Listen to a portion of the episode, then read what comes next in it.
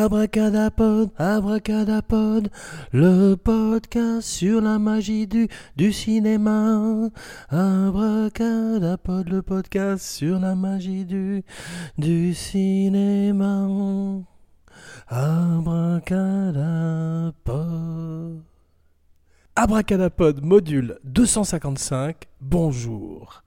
Aujourd'hui, une émission légère, une émission printanière, où nous allons nous détendre en compagnie d'un film qui est loin d'être un des chefs-d'œuvre dont parle régulièrement Abracadapod, mais plutôt un film de grand divertissement dans tous les sens du terme, puisqu'il est très amusant de s'en moquer aussi. Ce film s'appelle Angel Has Fallen, un des derniers blockbusters avant le confinement, avant le grand lockdown.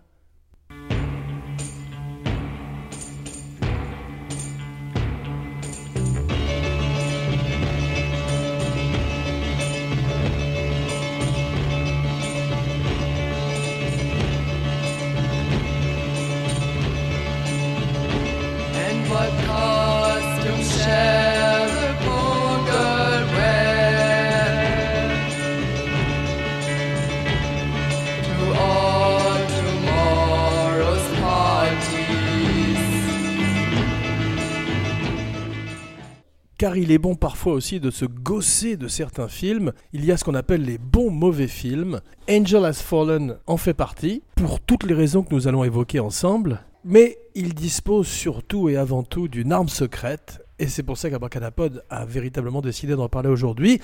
Une arme secrète du nom de Nick Nolte, un des héros d'Abracadapod, un personnage plus grand que la vie, qui a commencé en ressemblant à Captain America et qui ressemble aujourd'hui à Sterling Hayden vieux ou encore à un personnage de Popeye. Il est formidable dans le film. Qu'est-ce qu'il y a, Cécilia? Pas tout de suite, je t'ai dit j'enregistre. Nick Nolte, qui est vraiment extraordinaire dans le film, et dont nous allons parler plus avant, après ce petit interlude.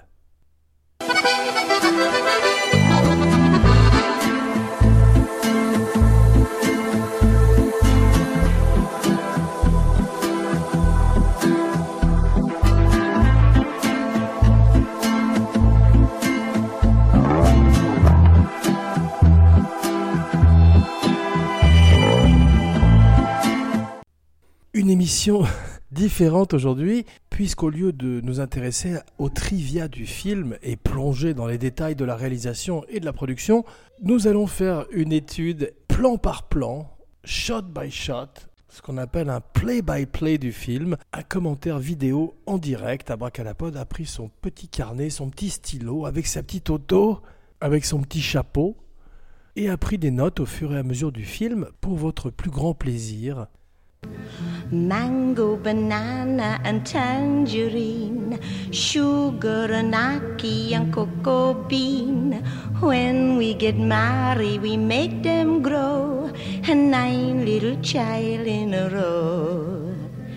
Underneath the mango tree, me honey and me come watch for the moon. Underneath the mango tree, me honey and me, we plan marry soon. Angel Has Fallen est le troisième film d'une série de films qui rapporte beaucoup d'argent, c'est pour ça qu'il continue à le faire. Abracadapod se rappelle vaguement des deux premiers. Dans le premier, les méchants étaient des Coréens du Nord. Dans le deuxième, London Has Fallen, ça se passait donc comme le titre l'indique à Londres. Et dans le troisième, Mike Banning, oi Une des composantes les plus drôles du film, c'est que Mike Banning est joué par Gérard Butler, un acteur très écossais qui, quand il joue des rôles d'américain comme dans la série des Has Fallen, a du mal à conserver un accent américain et bascule souvent dans un accent écossais, proche de Shrek, ce qui fait de lui, en dehors de son aspect physique, un héros de film d'action très particulier pour une série de films très spécifiques qui commence cette fois-ci comme un jeu vidéo à la manière de Call of Duty, les first-person shooters qu'Abracadapod n'aime pas énormément. On se rend compte que Mike Banning. Oi, I'm, I'm Mike Banning, I'm an American. Et très vieux, curieusement, c'est, il est habillé en soldat et on le prend au cœur d'une mission, un peu à la manière de Vin Diesel dans le dernier film qu'il a fait qui s'appelle Bloodshot. Une fois de plus, un des derniers blockbusters avant le lockdown. On n'a pas eu beaucoup de chance ces derniers temps, donc c'est pour ça que on se gausse, on rit, on se moque. Donc ils ont l'air tous les deux très vieux pour des soldats en particulier Mike Banning, en particulier Gérard Butler, qui fait véritablement son âge à la manière d'un Ewan McGregor. Il a beaucoup vécu et Abracadabra l'aime beaucoup pour tous ces films de série B qu'il fait. I'm looking in my mirror so I can see who can see me. South Central is putting Ice Cube to the test. With four brothers in the SS. Now I can't go around and can't back up. So I got a peep game laying in the cut. Is this a jack or a kidnap? Since I'm never ever slipping, I'm fully strapped. I grab my gat out the club. Danny Houston apparaît à l'image. Dès l'instant où Danny Houston apparaît à l'image dans un film, on sait que c'est lui le méchant. c'est un bon acteur, c'est le fils de John Huston. Et Abracadabra a trouvé qu'il était plutôt bon dans Angel Has Fallen. Même si on va le voir à la fin, il est un petit peu fatigué aussi à la manière de Gérard Butler. Les héros et les méchants sont fatigués cette fois-ci. Et le film commence comme Bon baiser de Russie, avec un James Bond très fatigué, très abîmé, qui fait euh, une simulation d'entraînement. Et Butler met dès le début assez peu d'efforts physiquement euh, dans ses cascades. On voit qu'il est doublé très vite. Et comme son personnage est censé être addict aux painkillers, qui font leurs apparitions très rapidement dans le film, il en prend deux à la dixième minute. Et Morgan Freeman fait son apparition. Morgan Freeman qui... Morgan Freeman dans le film. C'est ce qu'il fait le mieux. Morgan Freemanet. Et il est une fois de plus une figure d'autorité, le président de la République. Il a une seule couleur dans le film et on va voir, et très vite dans le coma, le rêve de ces vieux acteurs, jouer tout un film allongé dans un lit ou dans une chaise. On va voir que Morgan Freeman l'a réalisé avec ce film.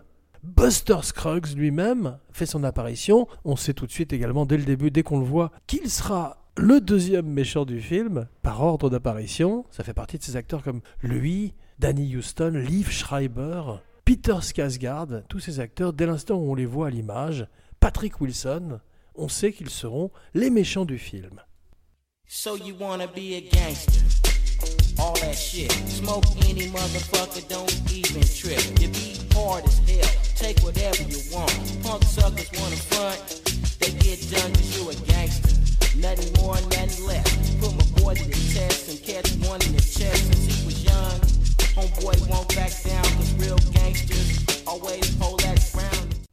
Abracadapod, le podcast sur la magie du cinéma, aime beaucoup Tim Blake Nelson, qui joue donc le vice-président, qui remplace Morgan Freeman au moment où il y a un attentat contre le président, avec une nuée de drones. C'est une scène qui est plutôt bien filmée. Le metteur en scène qui s'appelle.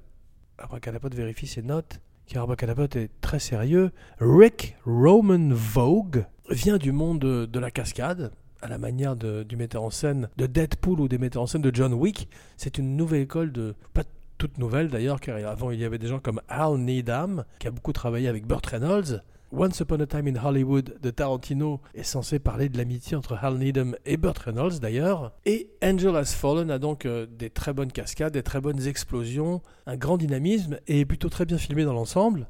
C'est aussi une des autres raisons pour laquelle Abracadapod a décidé d'en parler, c'est que le film est vraiment bien fait et plutôt distrayant et qu'Abracadapod n'a pas fatalement passé un mauvais moment.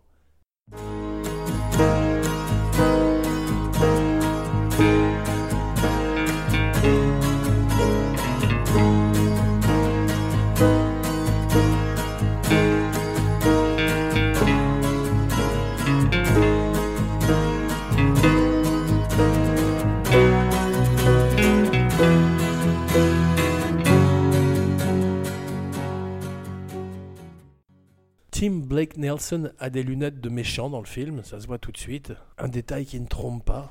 Abracadapod se pose cette question en regardant le film. Avons-nous jamais vu Morgan Freeman jeune à l'écran? Il fait partie de ces acteurs comme Louis de Funès ou Anthony Hopkins encore, qui semble avoir explosé sur le tard. Morgan Freeman, abracadapod, se rappelle l'avoir vu pour la première fois dans Brubaker, avec Robert Redford, où il était effectivement beaucoup plus jeune. Mais c'est surtout dans la deuxième partie de sa vie qu'il a explosé, donc avec des films extraordinaires comme Seven ou Shawshank Redemption. Il est très en vitesse de croisière depuis, il l'a mérité, et apparaît comme ça dans des films d'action régulièrement, euh, dans des rôles de président ou de flic à la retraite, des figures d'autorité qu'il incarne à merveille. Il fait également beaucoup de narration, en général avec des pingouins. C'est une espèce de vieil Obama dans le film, il est parfait en président, il a toute la gravitas, même si une fois de plus il a absolument aucun défaut, c'est un peu le problème de tous ces films. Le président est soit une ordure, un monstre, à la manière de celui que nous avons à l'heure actuelle. En Amérique, Abracadabra devient politique, avec le lockdown. Ou alors c'est un président angélique, comme celui-ci, comme Morgan Freeman, et sa belle voix de narration de films de pingouins. In time, after being perched atop their mother's feet for a thousand paces, like a child learning to dance on her mother's shoes, the chick takes his first steps alone. Danny Houston a plusieurs scènes dans le film, ce sont les meilleures scènes du film d'ailleurs, avec Gérard Butler, avec qui il a étrangement une certaine alchimie, chemistry. Et pour Danny Houston, à ce point de sa carrière, jouer des méchants est probablement tout simplement une seconde nature pour lui. Il était un peu ridicule dans Wonder Woman, en officier nazi parodique, quasiment de film muet, mais il était très bien dans Children of Men, un film qu'Abracadabra vous recommande dans la série Apocalypse, No Future, Dark Future Series d'Abracadapod qui court pendant toute la, la quarantaine. 40 jours d'émission. Le cauchemar.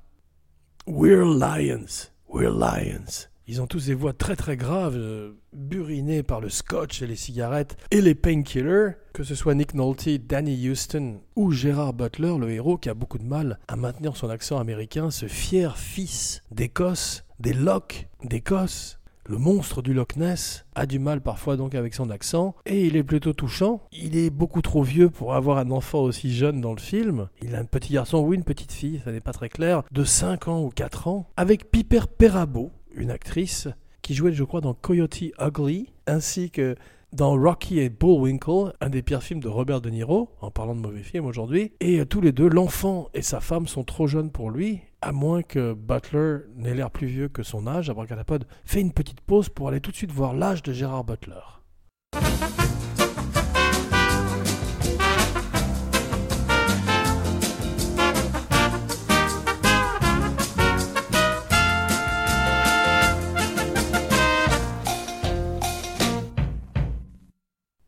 Le studio, nos équipes nous disent euh, que Gérard Butler, en fait, n'a que 50 ans. Et oui, il est beaucoup plus jeune qu'Abracadapod ne le pensait.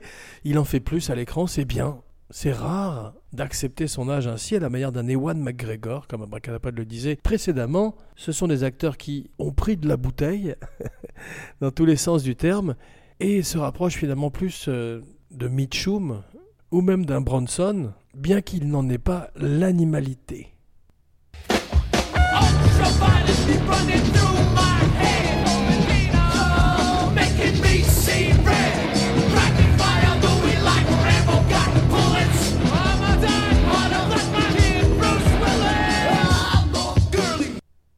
Il est également très riche dans le film, c'est bizarre, c'est un des gardes du corps du président, peut-être l'homme principal du président, mais néanmoins il vit dans une maison qui ressemble à la maison des gens riches de parasites.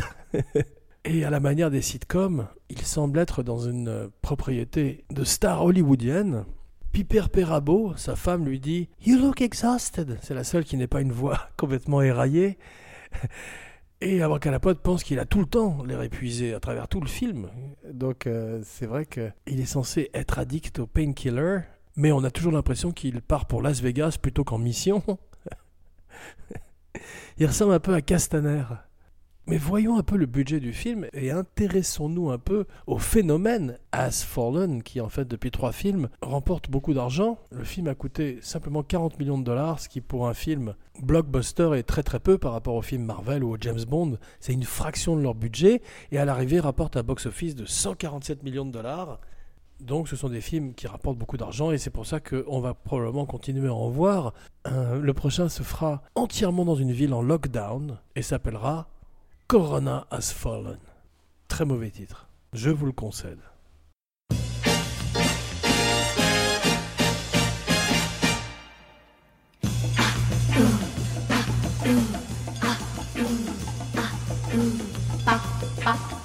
da do ah do ba da do ba ba ba da do ah do ba da do ba ba ba da do Au début du film, on voit que Banning donc était en très mauvaise forme. Il n'arrête pas de s'évanouir devant le président, qui ne se pose pas plus de questions que ça. Toujours la bonhomie de Morgan Freeman, qui est déjà assis une grande partie du film, avant de bientôt, nous allons le voir, entrer dans un profond coma pendant 1h45, à la manière des spectateurs. Pas de botox, pas de lifting, de chirurgie faciale pour Gérard Butler, c'est bien, abracadapod. L'en félicite et son accent continue à partir dans tous les sens, naviguant entre le cockney, l'américain moyen, l'écossais, avec parfois une pointe de Sean Connery. Hello, my name is Bond. James Bond. Gérard Butler aurait été drôle en Bond, euh, qui a beaucoup trop forcé sur le martini. Mr. Kiss Kiss Bang Bands not a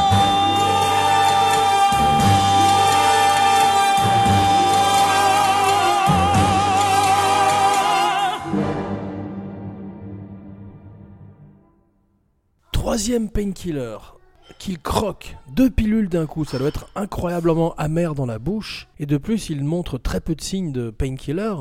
Très bonne scène donc avec la nuée de drones qui ressemble à des oiseaux, Game of Drones, une version technologique des oiseaux d'Hitchcock, et un bon mélange d'effets spéciaux mécaniques, pratiques et digitaux, en particulier les explosions. On sent donc le passé de cascadeur du metteur en scène qui fait des explosions particulièrement spectaculaires, notamment avec la scène avec le grand Nick Nolte, dont nous allons parler très bientôt.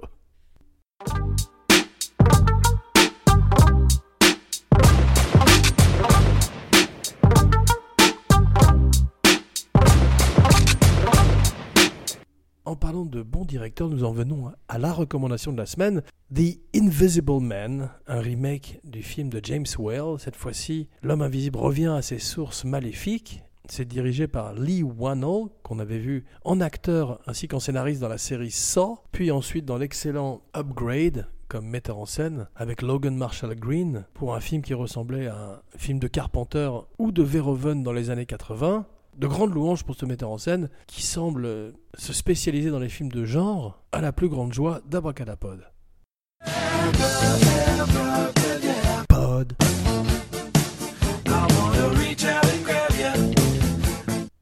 Morgan Freeman et Gerard Butler sautent du bateau ensemble, plongent sous l'eau, c'est pas du tout crédible, et tandis qu'une explosion de feu rugit à la surface, Mike Banning dit au président Dive deep, plongez profond, avec l'éternelle image cliché des deux hommes qui partent en nageant sous l'eau avec le ciel en feu au-dessus de l'eau. Le film est plein de clichés, comme s'il avait été écrit par un bot, et c'est ça qui est drôle aussi. Un bot et Costello, bien sûr. Abracadapod revient très très très en forme, très aiguisé par ce confinement. Et le film serait plus drôle avec Trump, d'ailleurs, en parlant d'actualité fâcheuse, navrante. Le film serait plus drôle si Banning devait protéger Trump contre son gré et euh, devait, avec le gros Trump, sauter dans l'eau. Ce serait vraiment très très très très drôle. Un attentat contre le président alors qu'il est parti pêcher. Pourquoi il est parti pêcher? C'est ce qu'Abracadapod vous demande. Le film est en fait une espèce d'épisode de 24 heures, la série avec Kiefer Sutherland, mais sous stéroïdes, avec un plus gros budget et plus de violence et de phoque.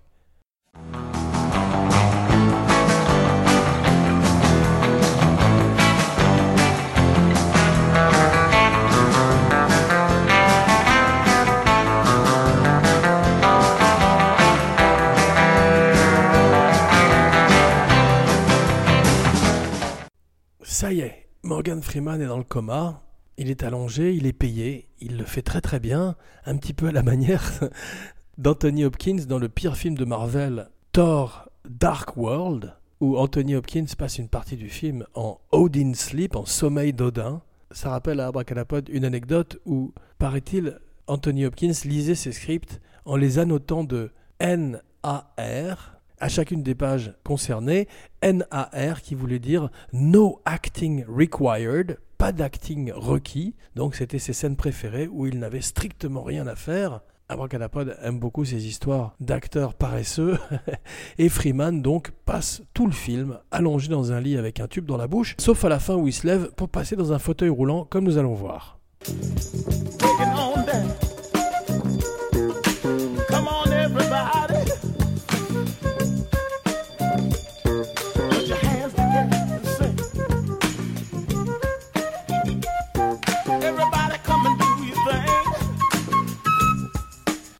Jada Pinkett Smith, la femme de Will Smith, a un rôle très secondaire. Le film fait penser à ces films d'action des années 90, à Con Air, à The Rock, aussi un petit peu à tous les sous Die Hard qui ont suivi le film de John McTiernan avec Bruce Willis. Certains étaient mieux que d'autres. Ceux qu'Abracadapod vous recommande, et nous en parlerons plus tard dans l'émission encore, sont les deux Under Siege avec Steven Seagal et le film de hockey, Die Hard dans un stade de hockey, avec Jean-Claude Van Damme, qui s'appelait Sudden Death, je crois.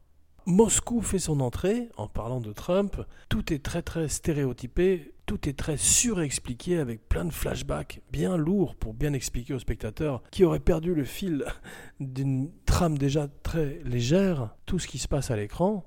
Et le moment où Abracadapod a le plus frémi dans le film, c'est le moment où Mike Banning, Gérard Butler, s'empare d'un téléphone dans une cabine téléphonique publique sans avoir passé du sanitizer sur, sur le téléphone ou l'avoir essuyé au préalable avec une serviette alcoolisée. Le film est également une espèce de riff sur le fugitif, une version du fugitif en moins bien. La pauvre Piper Perabo élève l'enfant tout seul. Mike Banning est toujours soit en mission, soit en cavale, et euh, il n'est pas très présent comme père. Un petit peu à la manière de Nick Nolte, qui apparaît au bout d'une heure de film. Nick Nolte est une légende, c'est une très bonne année pour lui, il a été dans The Mandalorian, I Have Spoken. Et il est cette fois-ci le père de Mike Banning. Il est très bon. Il y a une photo de lui jeune d'ailleurs dans le film, un petit peu à la manière de la photo de Brando dans Apocalypse Now. En fait, on paye ces acteurs pour la photo jeune qu'on va mettre d'eux dans le film, et on se rend compte que Nick Nolte jeune est beaucoup plus impressionnant que Gerard Butler, et aurait été beaucoup mieux dans le rôle, il aurait été fantastique aussi en Captain America comme on a vu, ou même en Thor, dont nous avons parlé un peu plus tôt. Abracadabra espère qu'il aura encore un lead, ou même plusieurs dans un film, un beau rôle pour Nick Nolte, un rôle en fin de carrière, au crépuscule d'une carrière extraordinaire, qui a eu des hauts et des bas. Il ressemble maintenant à une espèce de vieux Sterling Hayden, donc, et a même fait un film avec le père d'Abracadapod, Abracadaper, un film du nom des Three Fugitives, un remake des Fugitifs, où il avait repris le rôle de Gérard Depardieu. Il vient des années 70, il a été une très grosse star à Hollywood, il a pris plein de drogues, il était ami avec Robin Williams, est une véritable légende du 7e art. Il a minci dans le film. Il ressemble maintenant, euh, c'est drôle, de plus en plus à Michel Simon, alors qu'il a joué lui-même dans un remake de Boudu sauvé des eaux, intitulé Down and Out in Beverly Hills. Il a maintenant une tête ravagée par la- les ans, l'alcool et les stupéfiants, mais euh, il a une profondeur magnifique dans le regard et reste un des plus grands acteurs d'Hollywood. Il dit d'ailleurs dans les interviews beaucoup de bien du réalisateur, c'est ce qui a donné envie à Abracadapod de voir le film et d'en parler aujourd'hui. Abracadapod vous recommande également sur YouTube une anecdote où Nick Nolte parle de Ryan O'Neill sur le tournage de Barry Lyndon, le film préféré d'Abracadapod. Pod.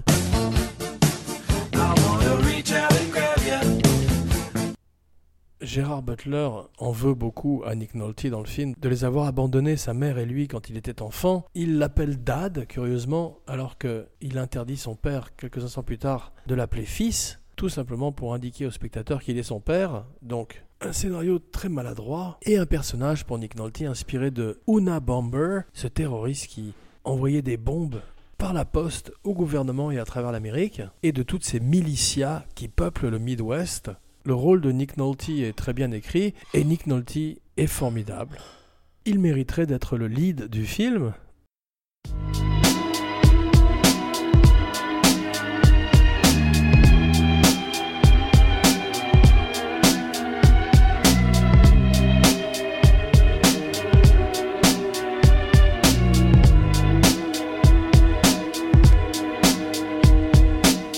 Méchants du film, donc avec Danny Houston en tête, sont une espèce de Blackwater, une espèce de groupe paramilitaire que le gouvernement américain a l'habitude d'engager pour faire ses sales, ses sales affaires à travers le monde. Black Ops, c'est toujours des Black Ops, comme dans les jeux vidéo. Et sachant que Nick Nolte est un ancien vétéran du Vietnam, un spécialiste des bombes et des tunnels, arrive quand même les mains dans les poches dans son repère, très détendu. Danny Houston est formidable parce qu'il a quelque chose de triste, il a quelque chose de fatigué dans le film, qui va bien à son personnage. Et Nick Nolte tue très violemment deux hommes devant un enfant. et dit juste ensuite à sa belle-fille This is not how I intended to introduce myself. et il le joue très bien parce qu'il ne le dit pas comique, il le joue à plat, et c'est la marque d'un très grand acteur.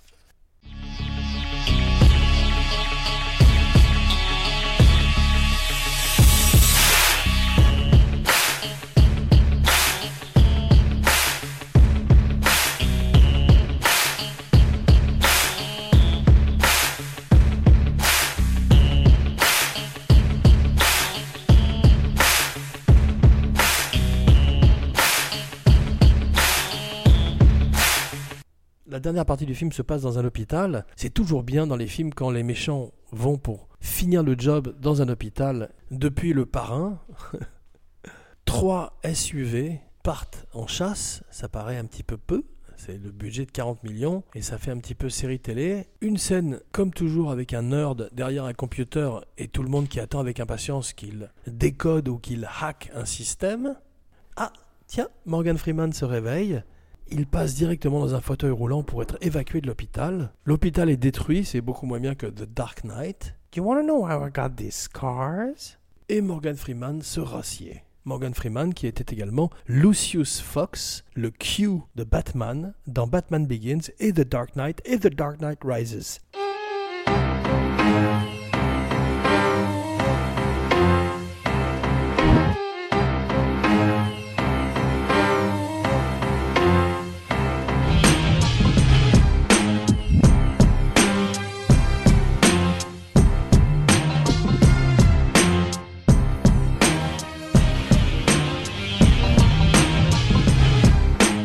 Le finale du film, le climax est un peu décevant. Il souffre du syndrome John Wick, Mission Impossible 4, où tout d'un coup le héros se retrouve face à un homme plus vieux que lui et moins en forme pour un combat physique qui ne laisse aucun doute quant à l'issue du combat. Quand on voit John Wick se battre contre Michael Nyquist, je crois, qui se battait également contre Tom Cruise dans un Mission Impossible, ils ont l'air euh, beaucoup moins en forme physiquement, un petit peu à la manière de Tommy Lee Jones dans Under Siege, où il affronte Steven Seagal et ne semble pas très effrayant malgré qu'il sache se servir d'un poignard, comme Danny Houston dans Angel Has Fallen.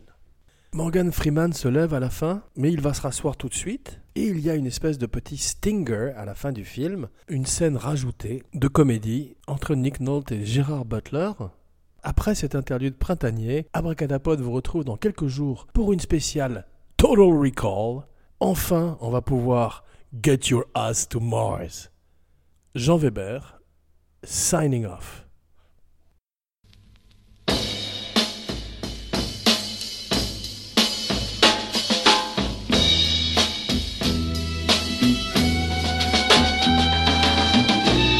Je vous salue, madame. Ne priez plus pour moi. Ne me laissez pas succomber à la tentation.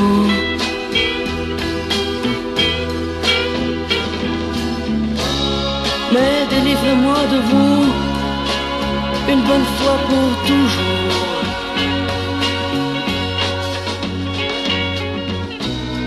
Je vous salue, madame. Ne priez plus pour moi. Je ne vous pardonne pas d'avoir laissé un jour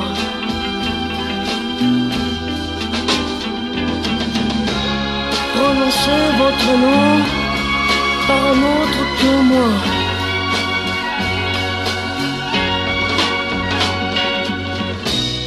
Je vous salue, madame.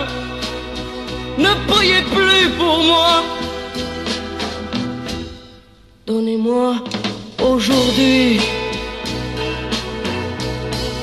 Pour la dernière fois.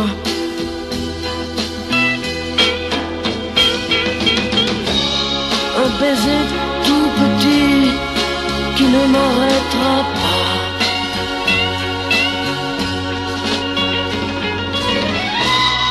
Je vous salue, madame. Ne priez